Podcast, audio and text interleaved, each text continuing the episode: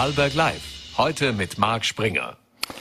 Recht herzlich willkommen zu einer neuen Ausgabe von Vorarlberg Live am 30. November. Es gibt viel zu besprechen. Heute hat in Wien ein Impfpflichtgipfel der Bundesregierung mit SPÖ und NEOS stattgefunden. Zudem wird auch in Deutschland bereits eine allgemeine Impfpflicht ernsthaft in Betracht gezogen. Was dazu der renommierte Vorarlberger Biochemiker Norbert Bischofberger sagt, der in den USA lebt, sehen wir später.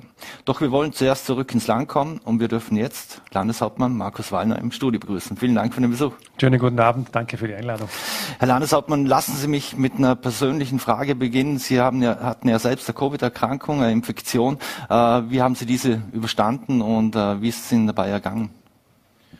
Ich glaube, es ist mir so ergangen wie vielen wahrscheinlich im ersten Moment. Äh, man macht einen, einen Antigentest zu Hause sozusagen und stellt dann fest, oh je, das ist, das ist wahrscheinlich positiv. Man glaubt es nicht, macht einen zweiten und dritten Test dazu und stellt fest, äh, der Test hat angeschlagen und daraufhin natürlich eine, eine sofortige behördliche Einmeldung gemacht und dann noch einen PCR-Test dazu und dann leider positiv. Da ist man schon im ersten Moment etwas auch geschockt und, und, und denkt sich, oh je, jetzt hat einem der Virus wirklich erreicht, obwohl man auch geimpft ist und das eigentlich gar nicht für möglich gehalten hat. Aber alles in allem ist es gut ausgegangen. Äh, ich bin das lebende Beispiel dafür, dass die Impfung wirklich wichtig ist. Mhm. Ich habe es gesehen und auch, ähm, ja, auch die Ärzte, mit denen ich gesprochen habe, die, die haben auch klar gesagt, ich hatte einen sehr geringen CD-Wert und haben gesagt, mhm. naja, das war schon ziemlich infektiös äh, und vielleicht auch gefährlich im Ansatz. Man weiß nie, wie das Ganze ausgehen kann.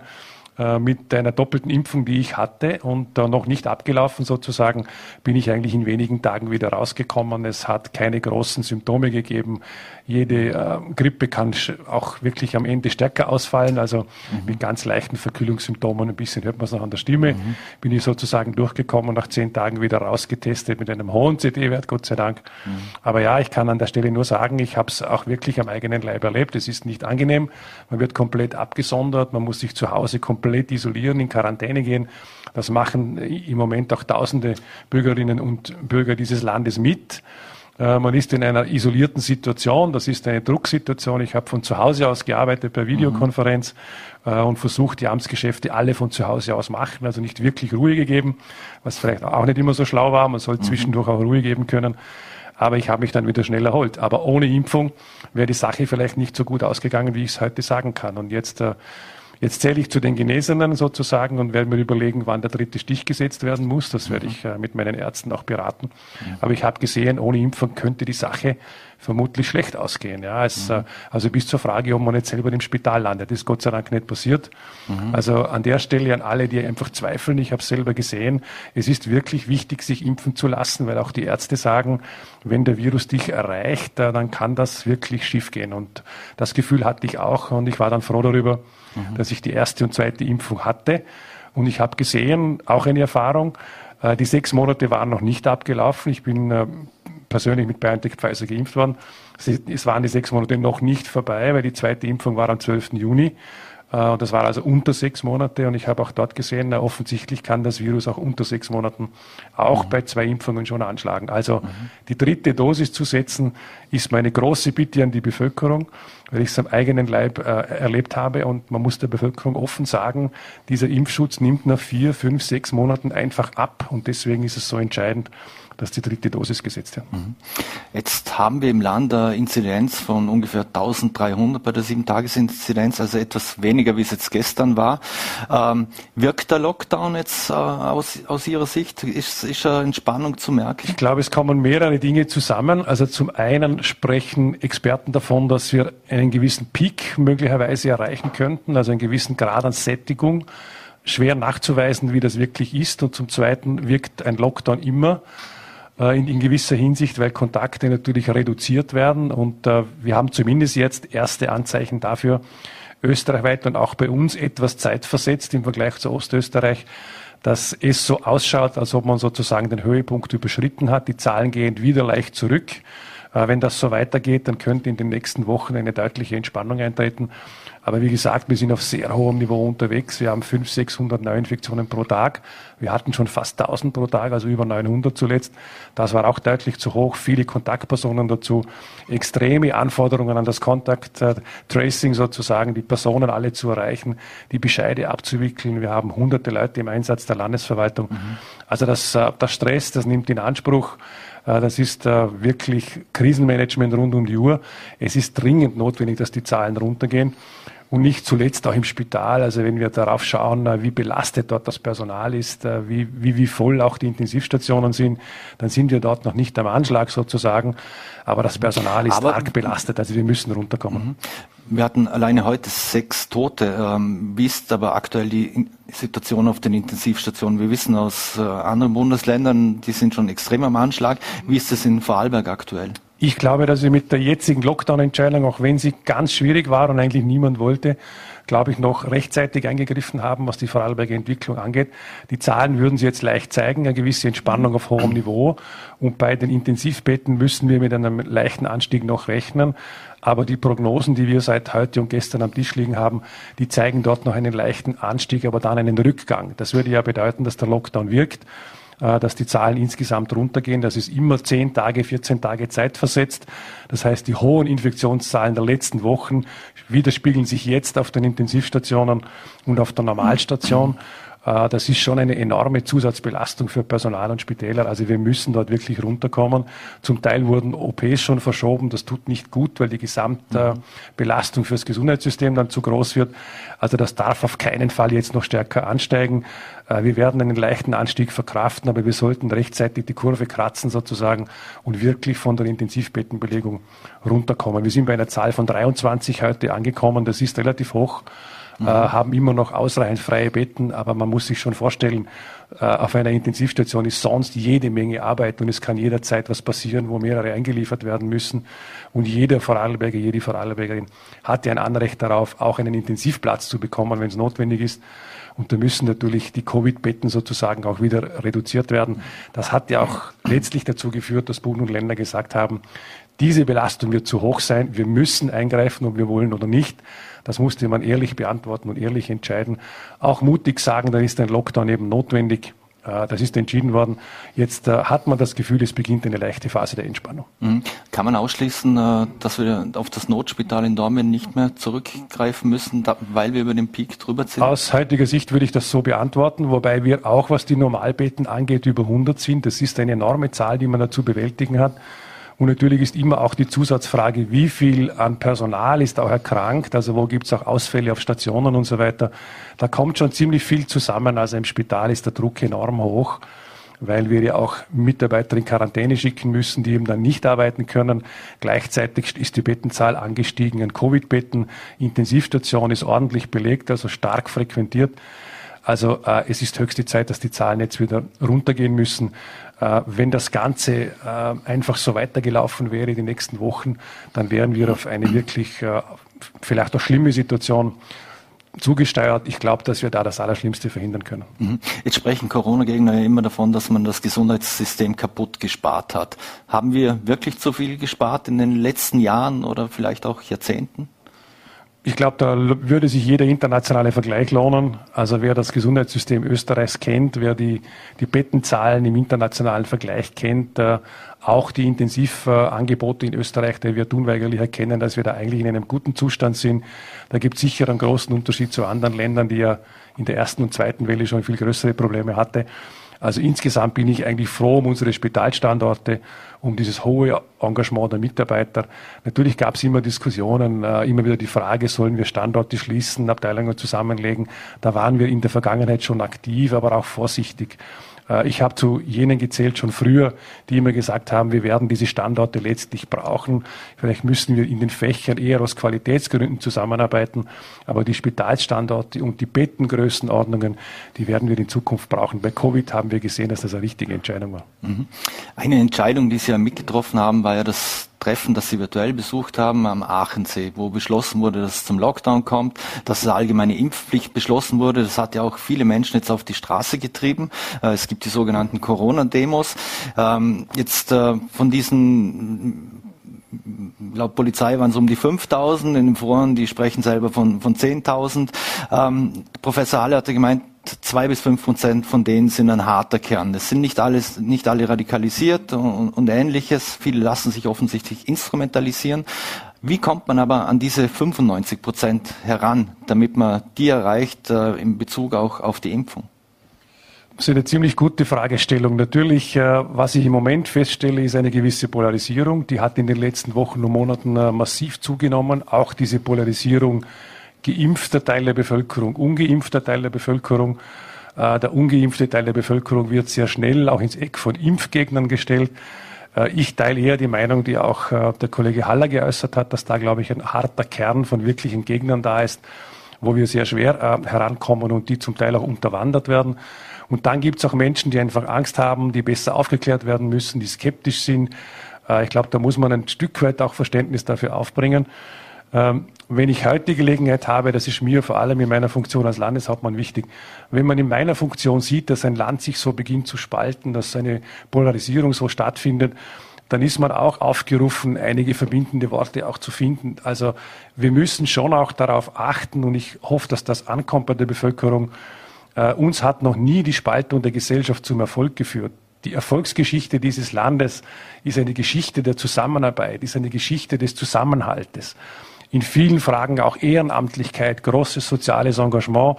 Vorarlberg war immer ein Land mit einer sozialen Ader auch. Und wenn man das jetzt so sieht, wie sich das auch beginnt, in Teilen zu radikalisieren, dann sind wir am Beginn einer Entwicklung oder in einem Strom der Entwicklung, die ich äh, eigentlich nicht befürworten kann und wo ich sehr daran erinnern möchte, dass wir den Zusammenhalt brauchen. Ein bisschen habe ich den Eindruck sozusagen, es vergessen manche, äh, wer eigentlich unser Feind ist. Es, ist. es ist weder ein geimpfter noch eine ungeimpfte Person in der Bevölkerung der Feind von irgendjemandem. Äh, man hat ja manchmal den Eindruck, dass er direkt auch eine gewisse feindselige Stimmung auch geschürt wird von manchen Teilen. Das tut uns überhaupt nicht gut. Der Feind unserer Gesellschaft ist dieses Virus. Und vielleicht sollten wir miteinander erkennen, dass wir uns zu diesem Virus nicht unterbringen lassen sollten. Das, was jetzt passiert ist, dass, diese, dass dieses Virus eine Gesellschaftsspaltung vorantreibt, wo viele auch instrumentalisiert werden und wo auch, auch gute Argumente von Experten, von Ärzten, von Medizinern, von Politikern, von Meinungsträgern, auch von ganz einfachen Leuten nicht mehr gehört werden. Es kommt zu Familienstreitigkeiten. Es reden manche Leute gar nicht mehr miteinander. Es kommt zu Auseinandersetzungen. Der nächste Schritt sind da dann ja noch heftigere Auseinandersetzungen. Man muss immer wissen, es beginnt oft mit solchen Dingen und endet dann fatal. Und das macht mir Sorgen. Das sage ich auch in, in, in dieser Klarheit in der Öffentlichkeit. Und mein Appell geht auch, wenn ich heute die Möglichkeit habe, auch an die Bevölkerung zu sehen. Versuchen wir ein Stück weit zu sehen, äh, wer jetzt da wirklich unser Feind ist. Es sind nicht Geimpfte gegen Ungeimpfte oder umgekehrt. Das wird uns nicht rausführen aus dieser Krise. Es braucht ein Höchstmaß an, an Zusammenhalt. Und man kann auch Impf Impfskeptikern oder jenen, die es nicht glauben wollen, auch anbieten, vielleicht müssen wir da auch noch mehr tun, äh, auch Dialogformen finden. Jeder, der sich nicht gut beraten fühlt oder der irgendwie den Eindruck hatte, wird in eine falsche Richtung gelenkt, der soll auch die Möglichkeit haben, sich vernünftig beraten zu lassen auf allen Ebenen. Und dann wird es einen harten Kern geben, den man nicht überzeugen kann. Das gibt es in jeder Gesellschaft. Mhm. Um die können wir uns vielleicht etwas weniger kümmern, dann wird da eine gewisse Härte notwendig sein. Aber ich habe diese, diese Demos auch beobachtet, wie viele auch da auch mitlaufen ein Stück weit, wo man sich denkt, da ist da wirklich nichts angekommen, gibt es da keine Möglichkeit eines Gesprächs, eines Dialogs. Ich kann das auch anbieten und auch versuchen zu organisieren, wo immer das möglich ist.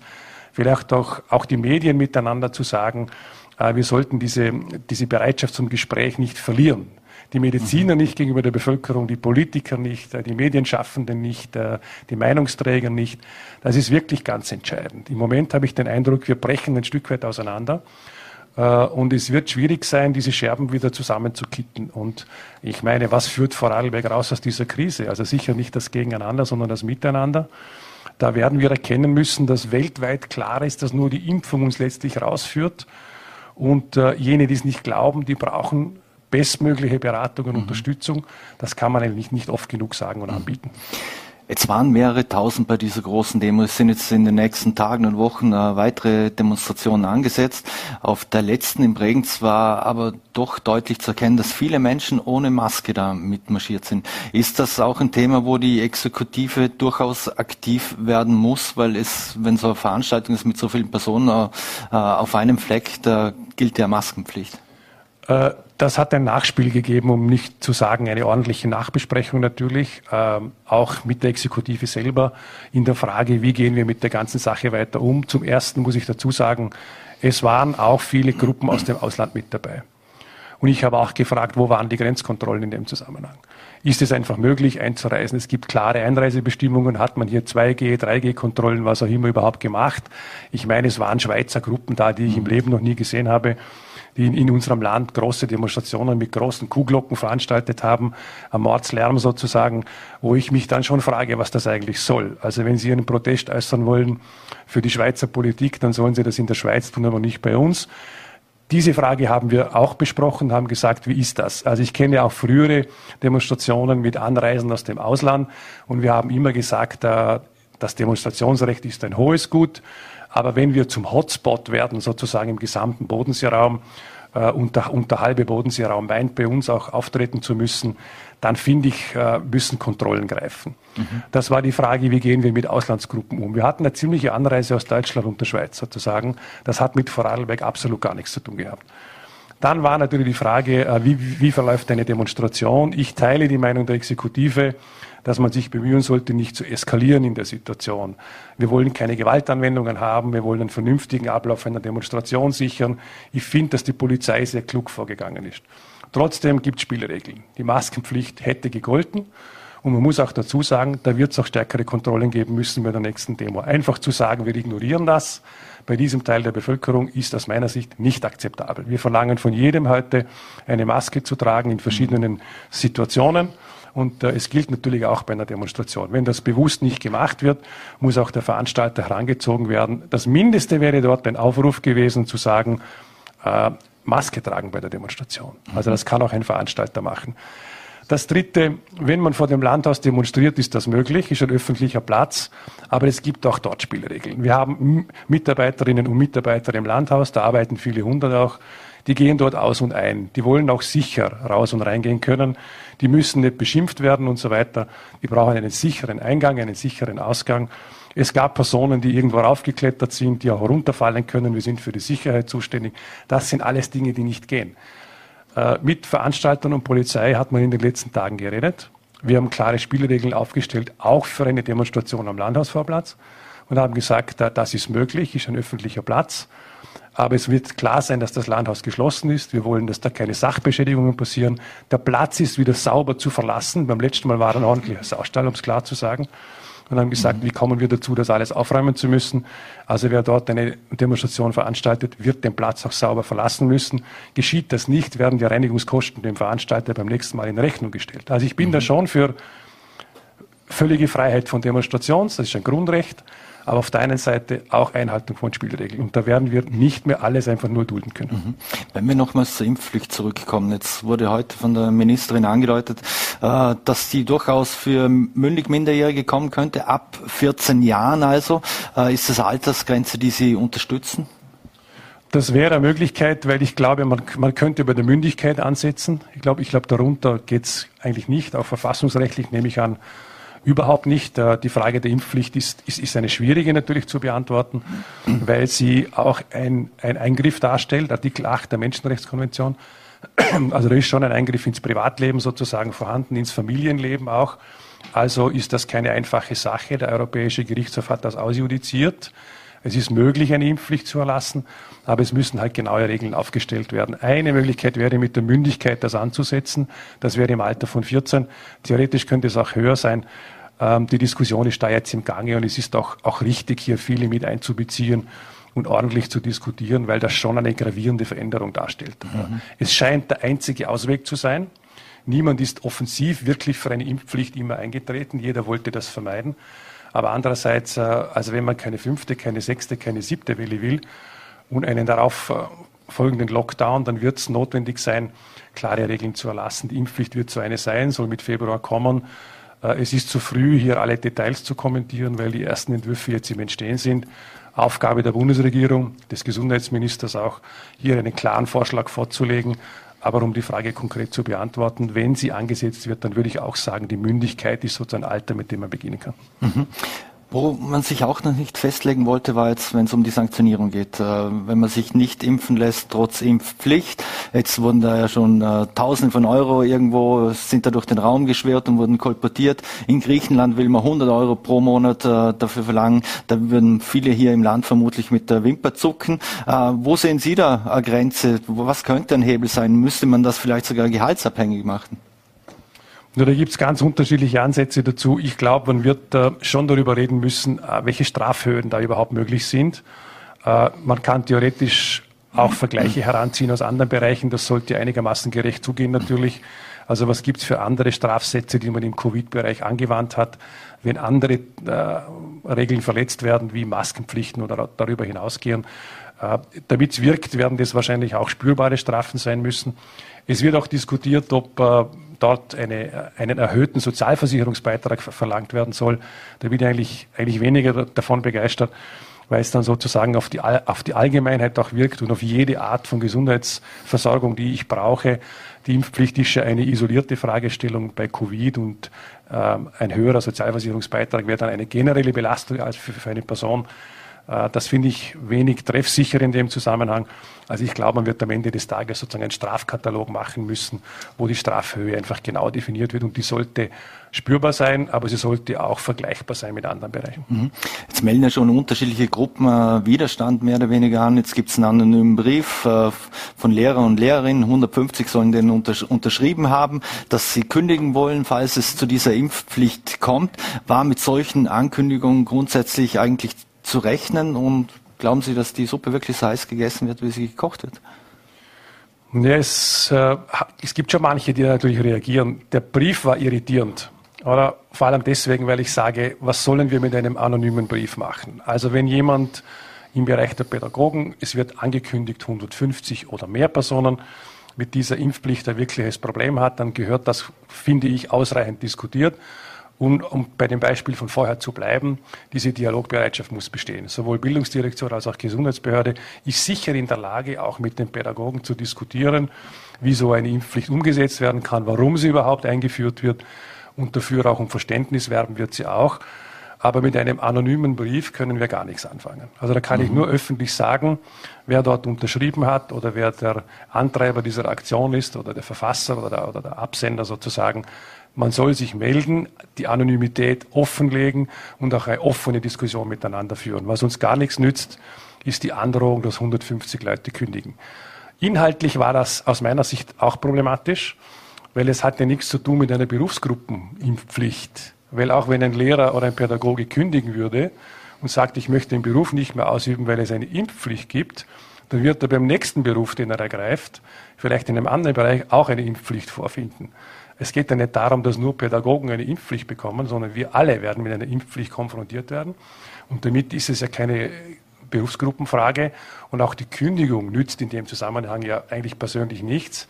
Von der Impfpflicht bin ich nicht befreit, wenn ich selber kündige. Im Gegenteil, wenn ich den nächsten Job annehme, habe ich das gleiche Problem wieder. Mhm. Äh, Ihr Assistent hat, was man gehört hat, auch schon Telefongespräche geführt. Jetzt wurde in, in uh, Social-Media-Gruppen dazu aufgerufen, dass sich Pflege, Pflegepersonal melden soll, das auch uh, Vorbehalte gegen die Impfung hat.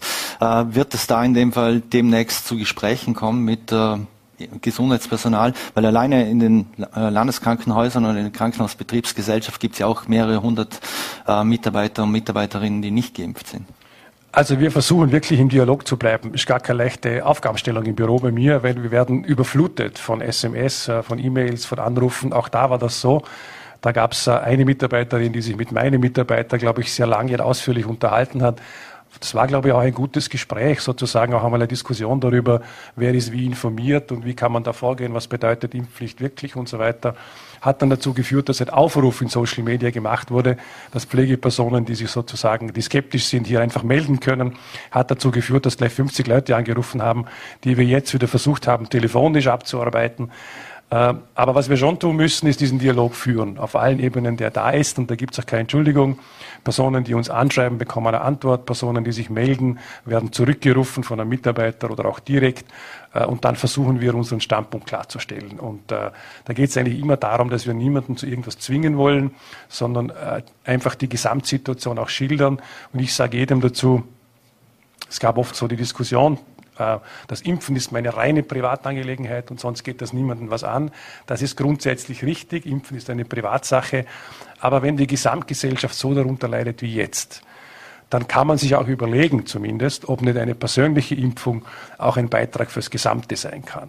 Und äh, wenn das weltweit passiert, milliardenfach jetzt geimpft wird, die Wirkungen da sind, äh, ich habe es ja auch selber erlebt, da muss man auch sagen, äh, es sollte jeder mal überlegen, ob man von dem Standpunkt, meine eigene Privatangelegenheit geht niemand was an, ob man nicht davon etwas abrücken sollte und sagt, ja, vielleicht zugunsten unseres Pflegepersonals, zugunsten unserer Spitäler, zugunsten der Kinder, die gar nicht äh, geimpft werden konnten, jetzt erst die Kinderimpfung bekommen, zugunsten der älteren Personen im Lande, einfach aus solidarischen Gründen, wenn eine sichere Impfung da ist, auch sich zu entscheiden und sage, ich leiste auch persönlich einen Beitrag dazu.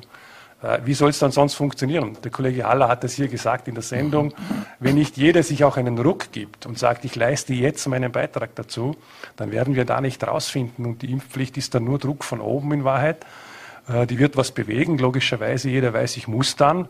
Aber mir wäre natürlich viel lieber, bevor die Einführung der Impfpflicht kommt, dass möglichst viele von sich aus erkennen, dass mhm. jetzt der Moment auch da ist, wo wir miteinander endlich raus sollten aus dieser Pandemie.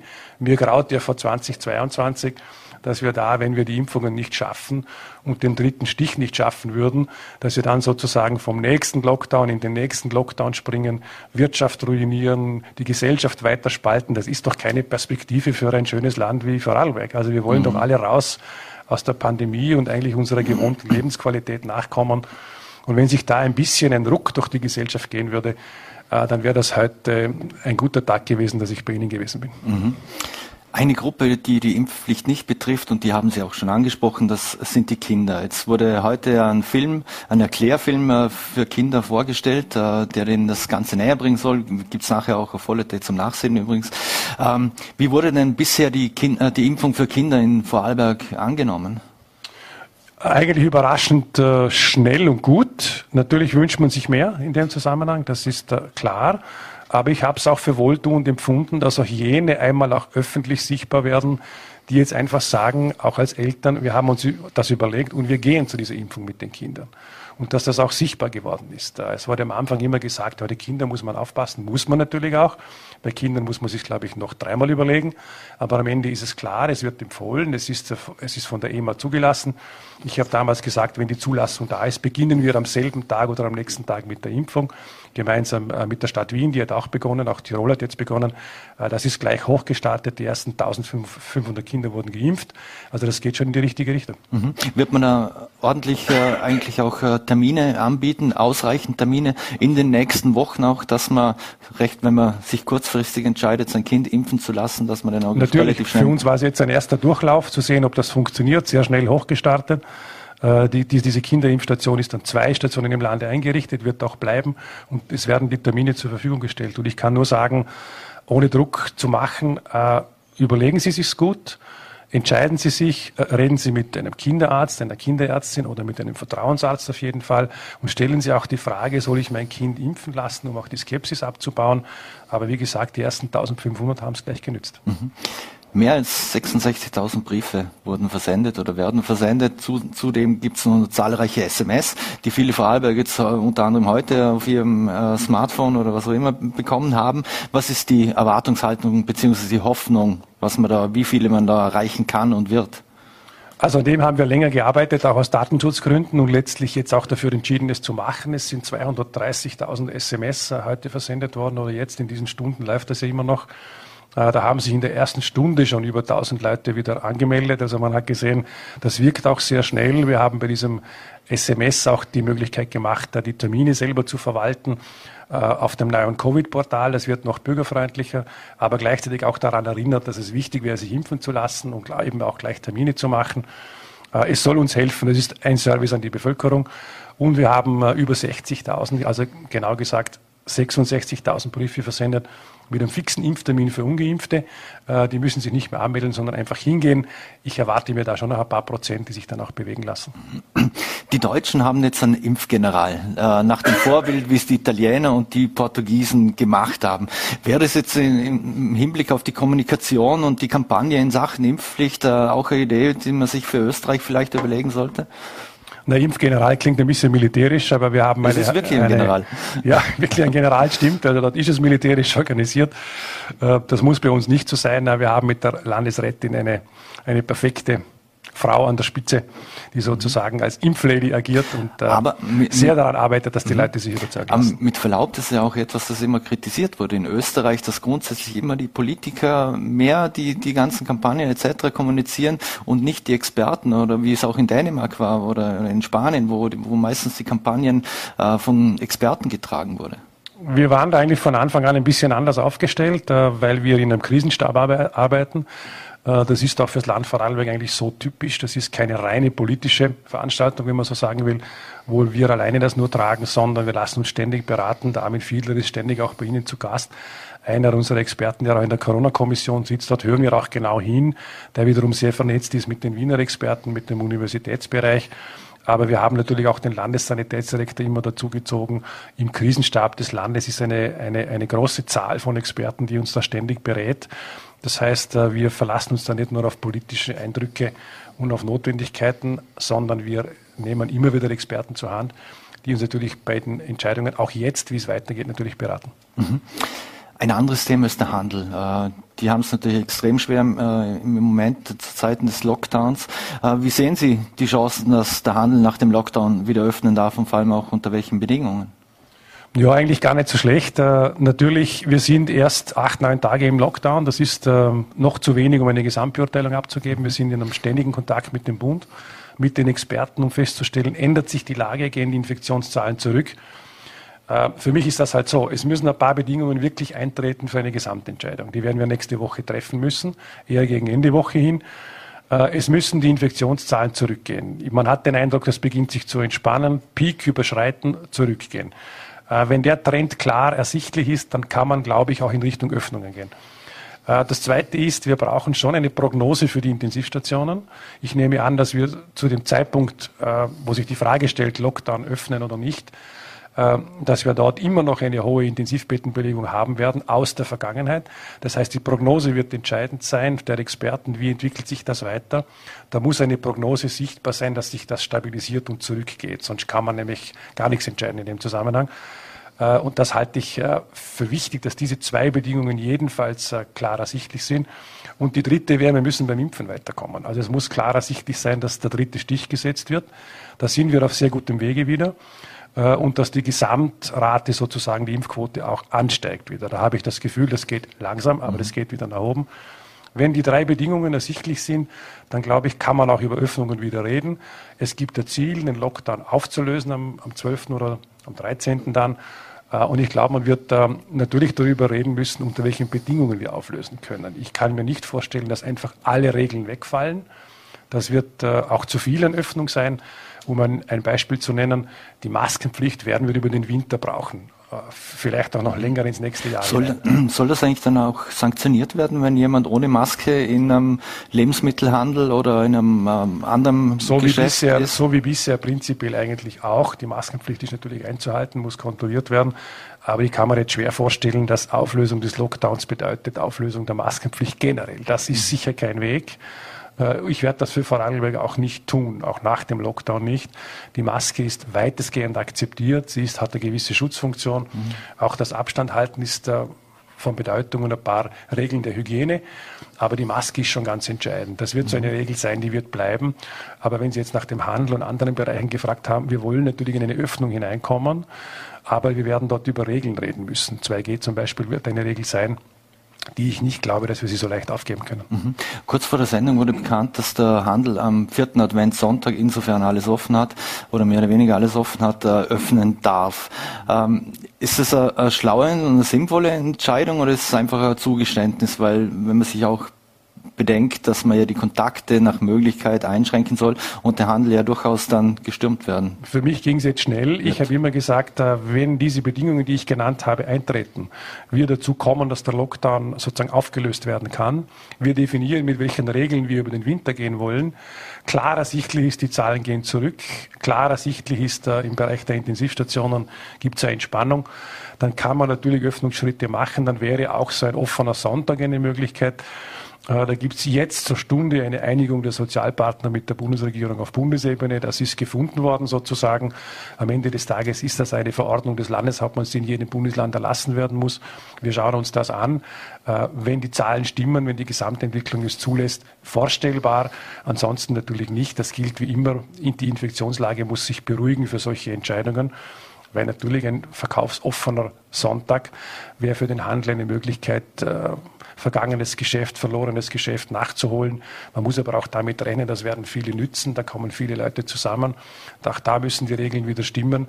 Und wir sind schon sehr früh mit der Entscheidung. Also ich würde auf jeden Fall raten, bis nächste Woche zuzuwarten, äh, an sich positiv beurteilen, aber eben immer unter der Bedingung. Das Ganze ist nicht bedingungsfrei. Das muss klar mhm. sein. Also wenn die Infektionszahlen nicht runtergehen, haben wir eine völlig andere Diskussion. Abgesehen, abgesehen davon, dass im Moment von der Omikron-Variante geredet wird, wo eigentlich im Moment gar niemand einschätzen kann, wie sich das entwickelt. Das ist eine Unbekannte, die noch dazugekommen ist. Äh, ich würde da jetzt nicht gleich in Panik verfallen, aber auf die Experten hören. Bisher hatten mhm. wir mit Mutationen zu tun, die oft klein begonnen haben und sich groß ausgewachsen haben. Äh, bei der Omikron-Variante bleibt das völlig offen. Also das kommt ja auch noch dazu. Also bei allem, was jetzt diskutiert wird, würde ich raten, sicher noch eine Woche zuzuwarten, Infektionszahlen genauer anschauen, die Bedingungen definieren und dann versuchen, in eine Öffnung zu kommen. Mhm. Ein anderes großes Thema ist der Tourismus. Hier fürchten ja viele Hoteliers und Touristiker, Seilbahner natürlich schon, dass sie wieder im Winter haben wie im vergangenen Jahr. Jetzt wissen wir, wir sind ein Hochrisikogebiet äh, für die Deutschen. Äh, wird das also heißen, der Winter steht und fällt mit der Entscheidung der Deutschen, ob wir weiterhin ein Hochrisikosicherheitsgebiet sind oder nicht? Ein Stück weit stimmt das. Wir sind von beiden Entscheidungen abhängig, sozusagen, was machen wir äh, nach dem Lockdown, wenn wir öffnen könnten wenn die Bedingungen es zulassen, äh, unter welchen Bedingungen können die Hotels, überhaupt der Tourismus, auch die Gastronomie öffnen. Ich glaube, dass das möglich sein wird, wenn die Zahlen stimmen. Man muss das immer einschränkend dazu sagen. An sich haben unsere Touristiker äh, extrem gute Vorarbeit geleistet. Auch mit dem Winterprogramm, das sie sich vorgenommen haben, mit den Sicherheitsvorkehrungen, die sie treffen. Auch mir haben sie angeboten, auch schriftlich zu sagen, 2G-Regel oder 2G-Plus-Regel könnte man einführen, plus einige weitere Schutzvorschriften. Ich glaube eigentlich, dass unsere Tourismusbetriebe, auch die Gastronomie, auf die Situation der Öffnung mit Regeln gut vorbereitet ist. Sie kennen das aus der Vergangenheit. Und ich glaube, dass sie einen wirklich guten Beitrag leisten könnten, auch bei einer Öffnung zu vermeiden, dass wir dort neue Infektionshärte bekommen. Wir haben es in der Vergangenheit gesehen. Äh, wir hatten das schon einmal im Frühjahr, als die Gastronomie wir damals geöffnet hatten. Auch die Hotels äh, und der Tourismus insgesamt, die haben eigentlich bewiesen, dass sie die Lage gut handeln konnten. Die meisten Ansteckungen kamen ja nicht aus irgendwelchen Clustern der Gastronomie oder der Hotels, sondern meistens aus dem Privatsektor. Gilt übrigens heute auch noch. Schulen spielen auch eine gewisse Rolle in dem Zusammenhang. Aber ein ganz großer Teil von Ansteckungen passiert eigentlich immer noch im, im privaten Bereich. Und da kann man am wenigsten regeln. Insofern muss man sehen, äh, wenn die Zahlen es zulassen, glaube ich, unter Regeln Gastronomie und auch Hotellerie zu öffnen, ist ein Weg, den man gehen kann. Was passiert in Deutschland? Da gibt es im Moment natürlich eine neue Regierung, die sich bildet.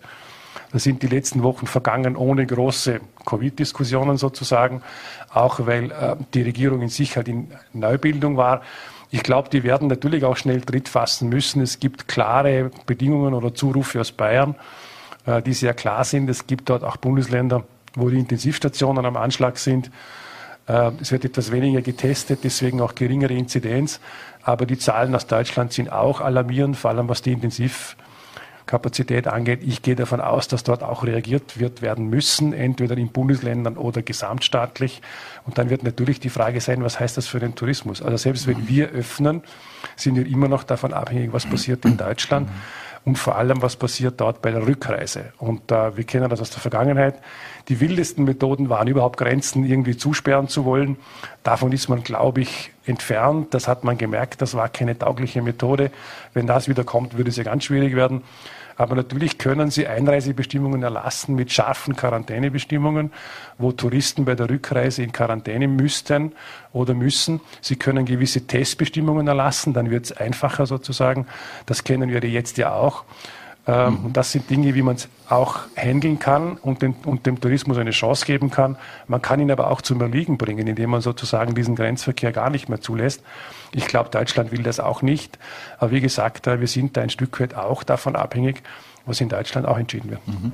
Brauchen wir, die, die Sorge ist natürlich groß bei den Tourismusbetrieben aller Art, äh, brauchen wir ein zusätzliches äh, Sicherheitsnetz? Es gibt diese Umsatzersätze, diese zugesicherten, ich glaube, das liegt bei 70 Prozent, die man ersetzen würde, aber es würde ja durchaus drohen, dass uns ansonsten ein ganzer Wirtschaftszweig kaputt geht. Ja, ich glaube, noch äh, wäre es so, wenn wir in eine Öffnung hineinkommen, wenn die Verhältnisse zu Deutschland gut gehandelt werden können, dann kann eine durchaus äh, auch noch gute Saison bevorstehen. Da ist vor allem die Phase nach Weihnachten und über Weihnachten, aber nach Weihnachten ganz entscheidend. Der Winter geht länger, wie wir wissen, das geht bis Ostern hin. Das heißt, auch die Frage Jänner, Februar, März ist dann auch noch ganz entscheidend für den Tourismus. Das kann immer noch gut laufen. Aber wie gesagt, äh, es muss eine Öffnung gelingen. Es muss das Verhältnis zu Deutschland im Wesentlichen klar sein. Zur Schweiz ist es ein bisschen einfacher, weil die uns aus den Regeln immer ausnehmen. Schweizer Gäste können leichter zu uns kommen. Und bei den deutschen Gästen hängt sehr davon ab, wie die Einreisebestimmungen äh, am Ende des Tages wirklich ausschauen. Da sind wir ein Stück weit äh, schon auch außen abhängig. Aber ich habe den Eindruck, äh, dass man das schon hinbringen kann auf beiden Seiten. Mhm. Abschließend und als letztes nur, ein Themenwechsel. Aktuell gibt es ja viel Wirbel um den Wirtschaftsbunddirektor Jürgen Kessler und seine Firma Mediahart, an der auch Rusmedia beteiligt ist. Ähm, laut WKV-Direktor Christoph Jenny wurde ja alles offiziell ausgeschrieben und, und auch vergeben. Aber wie sehen Sie das Ganze? Ist es äh, problematisch, dass der Wirtschaftsbunddirektor, ein Parteifreund übrigens auch von Ihnen logischerweise, äh, damit seiner Firma so beteiligt ist? Ähm, also nach meinem Informationsstand hat die Wirtschaftskammer eine Ausschreibung gemacht. Sie hat das nach Vergaberecht durchgeführt. Also ich würde jetzt einmal sagen, das ist das, glaube ich, der erste Teil, den man beantworten kann dass das nach formalrechtlichen Bedingungen äh, ordentlich abgelaufen ist. Da sind alle gesetzlichen Bestimmungen eingehalten worden. Natürlich ist es eine autonome Entscheidung der Wirtschaftskammer und keine des Landes Vorarlberg zu sagen, mit wem sie zusammenarbeiten wollen und mit wem sie auch Inseratengeschäfte abwickeln wollen. Äh, es ist nicht verboten, der Wirtschaftskammer eine eigene Zeitung zu führen und dort auch zu inserieren. Das kann die Vorarlberger Wirtschaft mhm. natürlich. Sie wird es auch tun, weil die Zielgruppe dahinter sicher eine interessante ist. Diese äh, spezielle Entscheidung für Mediateam ist eine Entscheidung gewesen äh, auf, auf, Basis von Vergaberichtlinien und Vergabegesetz. Insofern ist sie in Ordnung, dass dahinterstehend eine Beteiligungskonstruktion vorhanden ist, an der auch der Kollege Kessler mit dabei ist, ist eine andere Sache. Ich bin dazu im Kontakt mit dem Wirtschaftskammerpräsidenten und er hat mir auch zugesichert, ähm, diese Vergabe auch zu hinterfragen. Ich glaube, da wird in der nächsten Zeit noch besprochen werden müssen, wie es da wirklich weitergeht. Ich habe den Eindruck, dass das schon hinterfragt wird und das halte ich eigentlich auch für richtig. Mhm. Eine letzte Frage noch dazu, weil die Opposition ortet da ja versteckte Parteienförderung, weil natürlich auch viele landeseigene äh, Unternehmen dort inserieren in diesen unterschiedlichen Publikationen. Äh, die jungen Sozialdemokraten, Sozialisten wollen sogar einen Un Untersuchungsausschuss. Ist das äh, etwas überzogen oder können Sie das nachvollziehen? Nachvollziehen, dass diese Kritik kommt? Also da bin ich überrascht und kann es eigentlich nur auch nur zurückweisen, weil also in dem Punkt bin ich sehr genau, weil es wirklich wichtig ist und weil man da sehr sauber arbeiten muss.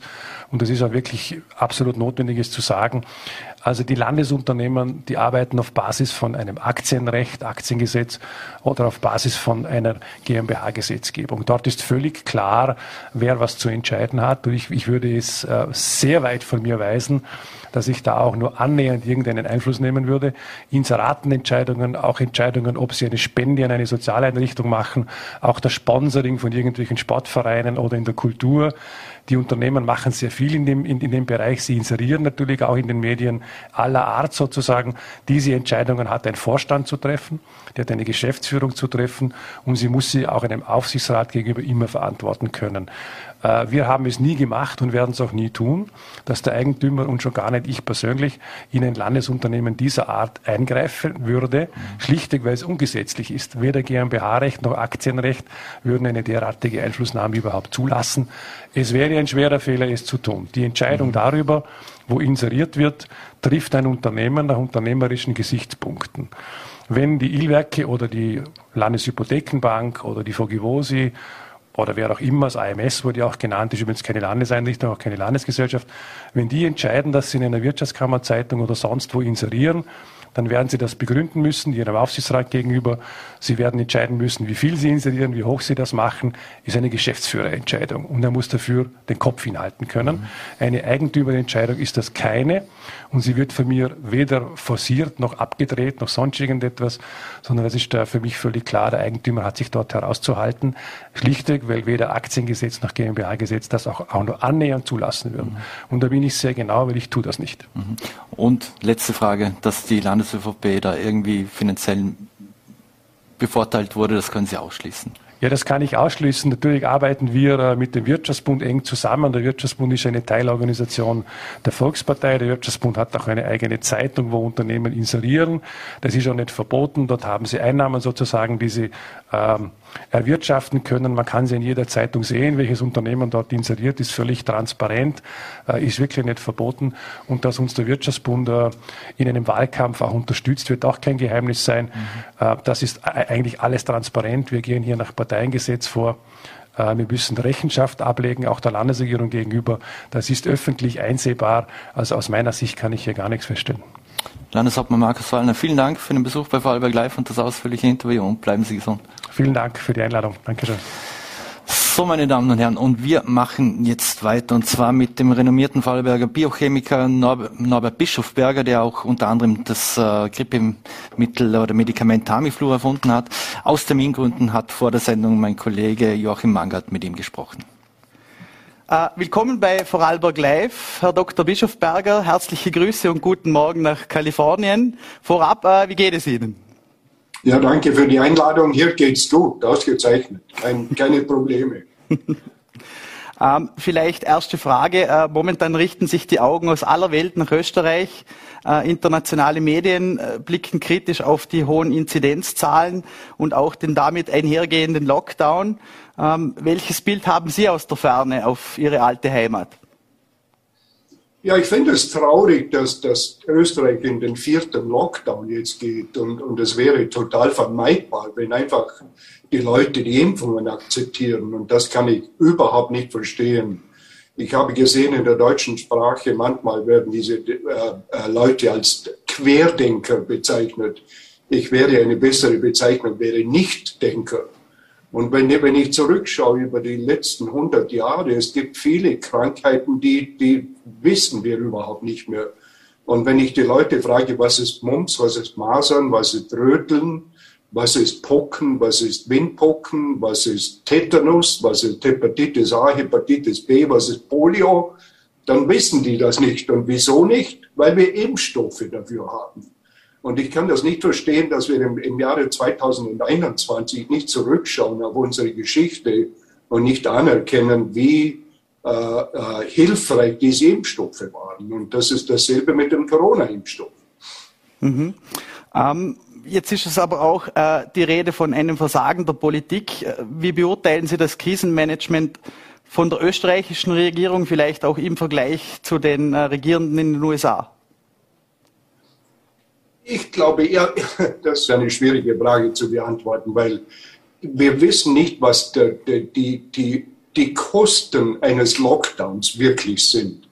Und die Kosten sind natürlich wirtschaftlich, aber auch medizinisch. You know, dass zum Beispiel manche Leute, die normal ins Krankenhaus gegangen wären oder, oder behandelt würden für einen Herzinfarkt, die gehen vielleicht nicht in, in in, in, zum Krankenhaus und deshalb sind die Kosten wahrscheinlich größer, als wir äh, äh, das vermuten.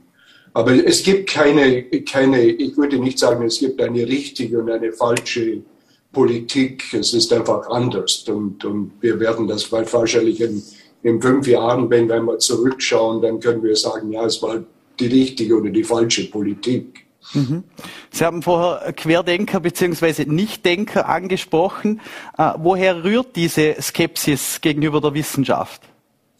Das weiß ich nicht, wo die herkommt. Es ist nicht, äh, die, die Leute, die schauen einfach nicht zurück auf die, auf die, auf die Geschichte oder die historisch, historisch Und äh, sie sind einfach irgendwie verwirrt. Und, und wenn sie glauben, dass es besser ist, wenn man den Virus äh, behandelt mit Kamillentee, das ist doch ein totaler Blödsinn. Und wo das herkommt, das habe ich keine Ahnung. Mhm. Ähm, die Politik greift in Österreich zu drastischen Maßnahmen. Heute wurde auch die Impfpflicht in Österreich weiter fixiert. Wie stehen Sie zu so einer harten Maßnahme? Und wäre so etwas überhaupt in den USA denkbar? Nein, in den USA wäre es nicht denkbar, weil, weil hier die Leute viel mehr individuell sind und, und äh, nicht Befehle von der Regierung so, so sehr akzeptieren. Aber ich muss den Politikern in Wien gratulieren. Ich glaube, das ist das Richtige, was sie tun. Und was ich den, den Impfgegnern sagen würde, wenn sie sagen, wir haben Rechte als Individuelle, dann würde ich sagen, kein Individueller ist so wichtig wie wir alle wir alle sind wichtiger wie, wie ein, Individueller. Und es gibt andere Impfpflichten, zum Beispiel, you know, wenn, wenn jemand TBC hat, dann kann man nicht herumlaufen in der Öffentlichkeit. Und äh, wir sollten das Gleiche machen mit, äh, mit Corona. Die, die, die Leute, die nicht geimpft sind, die herumlaufen, die werden infiziert und die infizieren andere. Es ist einfach eine, eine öffentliche, ich glaube, das ist das Richtige, mhm. dass die, die österreichische Regierung gemacht hat. Ähm, mit der Impfung haben wir ein Werkzeug gegen die Pandemie. Ähm, Sie zählen auch äh, in der Entwicklung und Forschung von Medikamenten zu den führenden Köpfen weltweit. Äh, mit Tamiflu haben Sie eines der erfolgreichsten Grippepräparate weltweit äh, erfunden. Äh, wie denken Sie, wie steht es um die Entwicklung von Medikamenten gegen Covid-19? Sehr gut. Es gibt, wie Sie wahrscheinlich wissen, es gibt einige Antikörper. Ich glaube, drei im Moment sind zugelassen in den USA.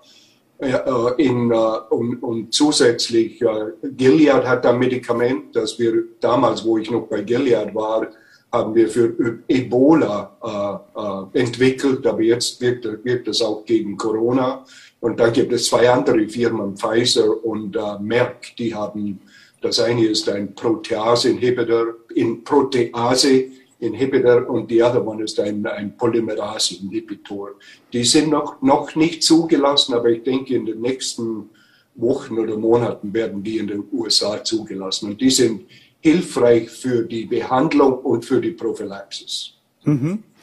Ähm, jetzt haben wir wiederum äh, eine neue Mutante, die Omikron-Mutante, befeuert diese Pandemie erneut. Ähm, wie hoch schätzen Sie die Gefahr dieser Variante ein und inwiefern wird auch die Wirksamkeit von Impfstoffen wiederum auf die Probe gestellt? Also wenn Sie mich fragen würde, wo bin ich in der Alarmstufe zwischen 0 und 10, ich würde sagen, meine Alarmstufe ist ungefähr 1. Und der Grund dafür ist, ist dreifach. Wir drei, die drei großen Fragen sind nicht beantwortet. Die erste Frage ist, wie ansteckend ist diese, diese neue Variante? Äh, ist sie mehr ansteckend als Delta. Und dann ist es eine Frage der Zeit, bevor die, die, die, die, die Omikron äh, die, die prominente, die promin, wie sagt man, prominente Variante ist. Die zweite Frage ist, wie schaut das mit dem Krankheitsbild aus? Ist das ärger oder ist das milder? Und die dritte Frage, wie Sie schon äh, angedeutet haben, sind die Impfstoffe, die wir im Moment haben, oder sind die Menschen, die genesen sind, haben dies eine Kreuzresistenz. Und die, ich, ich finde es sehr unwahrscheinlich, dass Nummer eins die, die neue Variante mehr ansteckend ist. Nummer zwei, dass das Krankheitsbild ärger ist. Und drittens, ich bin total überzeugt, dass es einige Immunität gibt ist die Immunität, die, die Prophylaxis 59, 95 Prozent, das weiß ich nicht, vielleicht ist es 90 Prozent, vielleicht 80 Prozent, aber es gibt einige äh, äh, äh, Immunität gegen diese neue Variante, da bin ich überzeugt. Mhm. Ähm, als CEO von Kronos Bio führen Sie eines der größten weltweiten Biotech-Unternehmen. Ähm, inwiefern hat sich die Pandemie auf Ihre Forschung ausgewirkt, vielleicht gerade auch in Bezug von der mRNA-Technologie auf die Krebsforschung? Ich bin im Moment, wir sind mit äh, Lymphoma, Lymphom und äh, Leukämie beschäftigt. Also wir, wir haben, ich, ich, damals, wo ich noch bei, in meiner alten Firma war, haben wir mehr äh, äh, virale äh, äh wie wir alle Medikamente äh, äh, äh, entwickelt. Jetzt bin ich mehr mit äh, Krebsforschung, habe ich mehr mit Krebsforschung zu tun. Und, und, und wir sind nicht sehr von dieser Pandemie äh, äh, beeindruckt, muss ich sagen.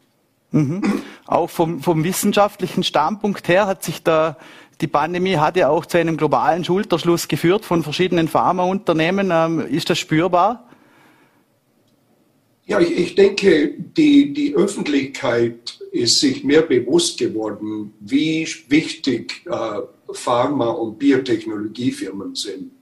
Und als, äh, äh, als Konsequenz ist viel mehr Geld er, er, er, erhältlich. Das habe ich gesehen in den USA, das ist eine unglaubliche Menge von Geld in die, in die Biotechnologie und äh, Forschung investiert im Moment. Mhm. Ähm, Sie haben vorher auch schon angesprochen, die Querdenker oder Nichtdenker besser gesagt. Ähm, jetzt hat Corona viele Verschwörungsmythen äh, hervorgebracht. Ähm, da stehen auch die Vertreter der Pharmaindustrie oft äh, im, Ziel dieser Verschwörungsmythen, also die Pharmalobby, der Great Reset. Was denken Sie, äh, wie gehen Sie als Pharmavertreter mit solchen Hirngespinsten um?